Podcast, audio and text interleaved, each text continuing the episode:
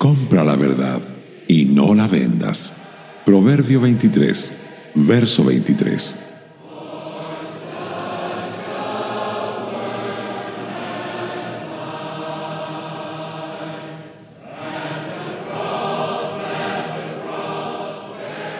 Para obtener la verdad de Dios hay que pagar un precio y debemos estar dispuestos a pagarlo, cueste lo que cueste. Una vez que hemos obtenido la verdad, no debemos renunciar a ella. El versículo no debe tomarse tan literalmente al grado que podamos comprar Biblias o literatura cristiana, pero no venderlas.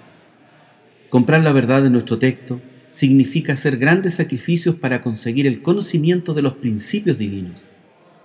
Puede significar hostilidad por parte de nuestra familia, la pérdida del empleo, romper con lazos religiosos, pérdidas financieras, incluso hasta maltrato físico. Vender la verdad significa comprometerla o abandonarla por completo. Nunca, nunca debemos hacer eso. En su libro La Iglesia en el Hogar, Arnold escribió, es una ley de la naturaleza humana que lo que viene fácil, fácil se va. Lo que ganamos con duro trabajo podemos retenerlo firmemente, trátese de nuestra fortuna o de nuestra fe. Aquellos hombres que han obtenido grandes riquezas sin problemas o sin duro trabajo, con frecuencia las derrochan y mueren en la pobreza. Muy rara vez el hombre que hace una fortuna por medio de enormes esfuerzos la despilfarra. Asimismo, dadme el cristiano que ha luchado para llegar a un cristianismo. Si ha alcanzado ese lugar de riqueza por medio de fuego y agua, no abandonará fácilmente su herencia.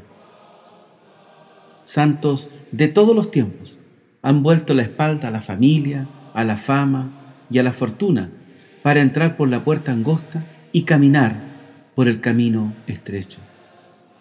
Como el apóstol Pablo, han estimado todas las cosas como pérdida por la excelencia del conocimiento de Cristo Jesús el Señor como Raab, han renunciado a los ídolos del paganismo y reconocido a Jehová como el único Dios verdadero, aun si esto se interpretara como una traición a su propio pueblo.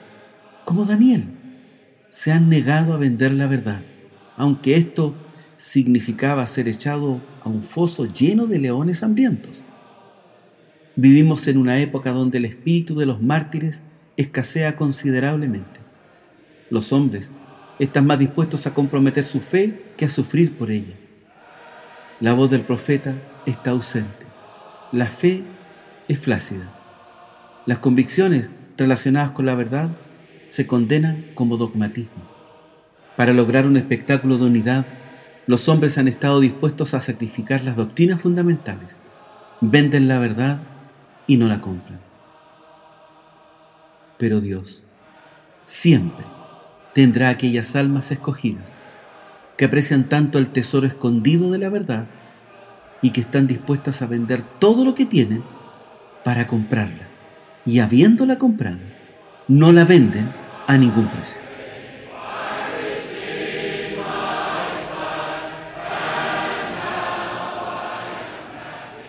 Radio Gracia y Paz, acompañándote cada día.